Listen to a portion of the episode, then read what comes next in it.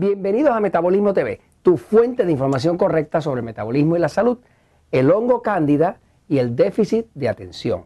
Yo soy Frank Suárez, especialista en obesidad y metabolismo. Hoy quiero hablarles de la relación que existe entre la infección con el hongo cándida, que se llama candidiasis, y esa condición que llaman déficit de atención.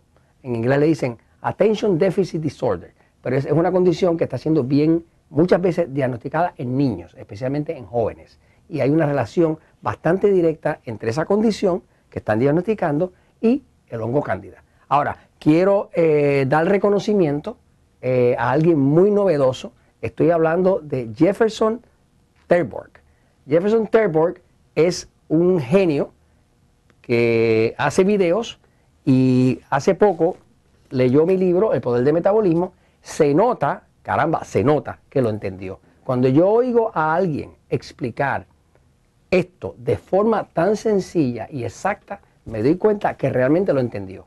Eso es algo maravilloso, porque hay gente que lo lee y no lo entiende. Pero esto yo lo escribí con la idea de que lo entendieran. Y Jefferson, que es Jefferson Terbor de Dark Company, es un joven eh, que hace videos, hace videos y él le gustó tanto el libro que entonces hizo su propio video y lo compartió con sus amistades. Muchas personas lo han visto y yo quiero darles las gracias por llevar esa información a otros. Invito a todos ustedes que me están viendo que si leen este libro y les agrada y lo ven útil, háganse su propio video. Lo pueden hacer hasta con un celular y compártanlo con sus amistades. Es una manera muy novedosa, muy educacional de uno compartir la información que tiene bienestar para la gente. ¿De qué sirve la vida si uno no ayuda a otro? De nada. Así que Jefferson, gracias y a ustedes los reto a que hagan su propio video sobre el poder del metabolismo.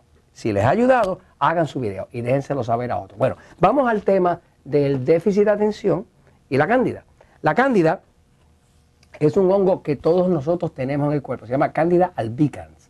Pero ese hongo lo tiene todo el mundo en el cuerpo, lo que pasa es que con el alto consumo de azúcar, de pan, de harina, de carbohidratos refinados, la infección es muy severa. Eh, los tiempos de antes, cuando no se comía tanta azúcar, no había tanto hongo, pero el hongo cuando uno le, lo alimenta con demasiado pan, harina y sobre todo con azúcar o con fructosa, automáticamente lo obliga a reproducirse. Entonces hay unas infecciones severas. Yo quiero que ustedes vean lo que es el hongo cándida para que lo vean en persona, ¿verdad?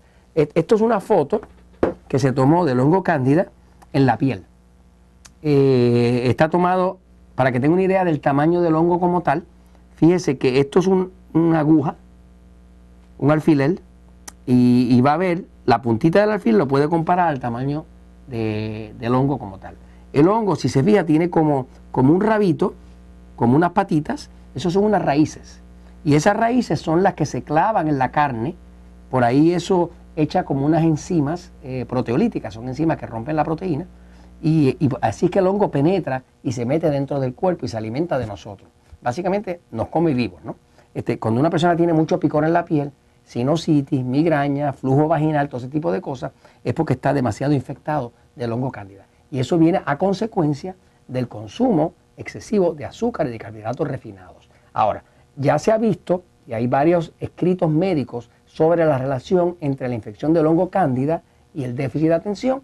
Fíjense que el déficit de atención es una condición que realmente no hay un laboratorio para aprobarla. Es una condición que alguien llega con, con una tableta, eh, pone un papel hace un cuestionario ahí, el muchachito no atiende, eh, no, no, no, no le hace caso al maestro, no se puede quedar quieto, ah, tiene déficit de atención.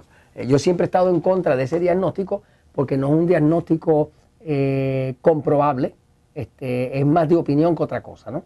Este, pero fuera de eso, si ya a su niño se lo diagnosticaron y además usted sabe que tiene hongo, porque lo ve que, se, que se, se rasca la piel, que le pica y que tiene mucho deseo de comer dulce, pues quiero decirle qué cosas pudiera hacer para ayudar a su niño que tiene déficit de atención, de forma de que no se comporte de forma tan ilógica, me sigue.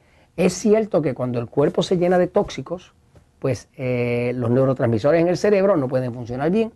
Al no funcionar bien, la persona puede eh, afectarse neurológicamente, o sea, a nivel emocional, de, pensamiento, de memoria, de comportamiento, todo ese tipo de cosas, ¿no? Se han visto casos de niños con déficit de atención, igual que con los niños de autismo, que cuando se les reducen los tóxicos en la dieta o en su medio ambiente, automáticamente empiezan a manifestar muchísimo menos la condición. ¿no? Voy un momentito a la pizarra para explicarlo. Fíjense, el déficit de atención eh, eh, ha sido un súper gran negocio para la farmacéutica.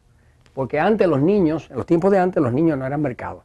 Pero desde que salió el déficit de atención, pues eh, quieren este, medicar los niños. ¿no? Ahora, si ya el niño tiene el diagnóstico de déficit de atención y tiene un problema de que está intranquilo, que no puede dejar de moverse, o sea, es movimiento, movimiento ah, compulsivo. Eh, si tiene eh, realmente una falta de atención, o sea, que no, no puede mantenerse ahí para uno comunicarse con él, que es falta de atención, es muy posible que haya una condición de tóxicos.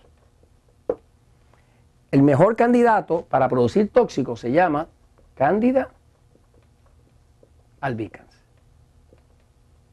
Según yo comento en mi libro El poder del metabolismo, Cándida albicans produce 78 tóxicos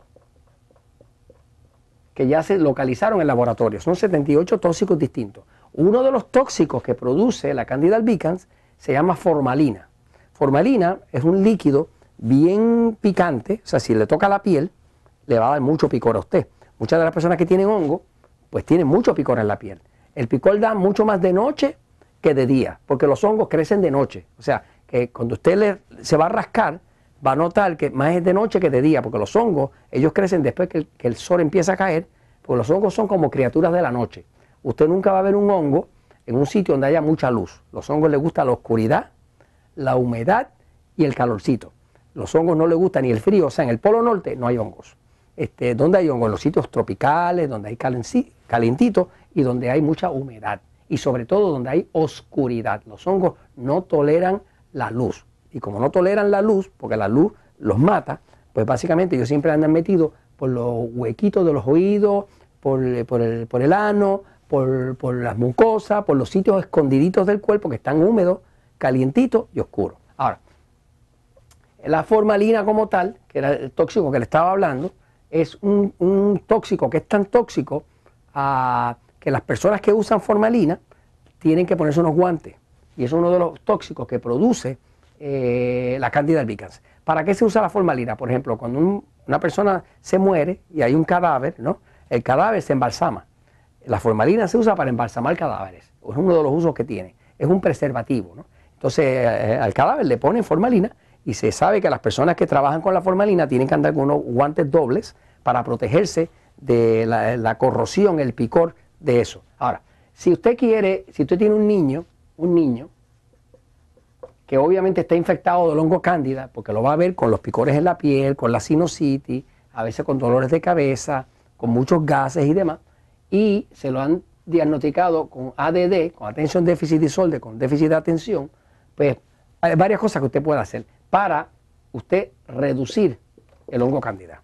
¿Qué se puede hacer? Es un poco difícil para un niño hacer un tratamiento de cándida. Por ejemplo, un adulto, pues nosotros usamos un tratamiento especial que se llama el Kit, que lo tienen todos los naturalistas en México, Colombia, Costa Rica, Panamá, Estados Unidos y Puerto Rico. Pues tenemos estos kits, que es un kit por 28 días que se hace, pero para un cuerpo de un niño esto no aplicaría. Así que para un niño lo que se puede hacer es empezar a suplementar, primero, tratar de eliminar Vamos a ver qué se haría. Para un niño lo que se haría sería tratar de eliminar todo lo más que se pueda el azúcar. Esa es una. Eh, la otra sería reducir, reducir los alimentos tipo E. ¿Qué son alimentos tipo E? Pues pan, harina. O sea, estamos hablando de esto por acá, por aquí, ¿ok?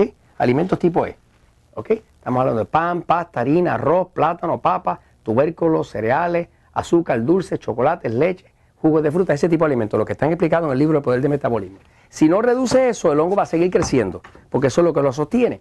Ahora, fuera de eso, se puede usar eh, suplemento de vitamina, una vitamina que se llama biotina. La biotina, que en inglés se llama biotin, es una vitamina del complejo B que lo que hace es que le para la reproducción al hongo. Puede usar también algo de aceite de coco. aceite de coco en pequeñas cantidades también mata el hongo. Así que la biotina, el aceite de coco y el ácido fólico es otra vitamina que usted le puede dar al niño y eso empieza a parar la reproducción al hongo. Así que básicamente esto es el tipo de cosas que puede hacer y en muchos casos cuando se logra bajar la colonia de hongos, entonces el niño se empieza a comportar mejor porque tiene menos tóxicos y puede tener más atención, dormir mejor, estar mejor. Y esto se los comento pues porque la verdad siempre triunfa.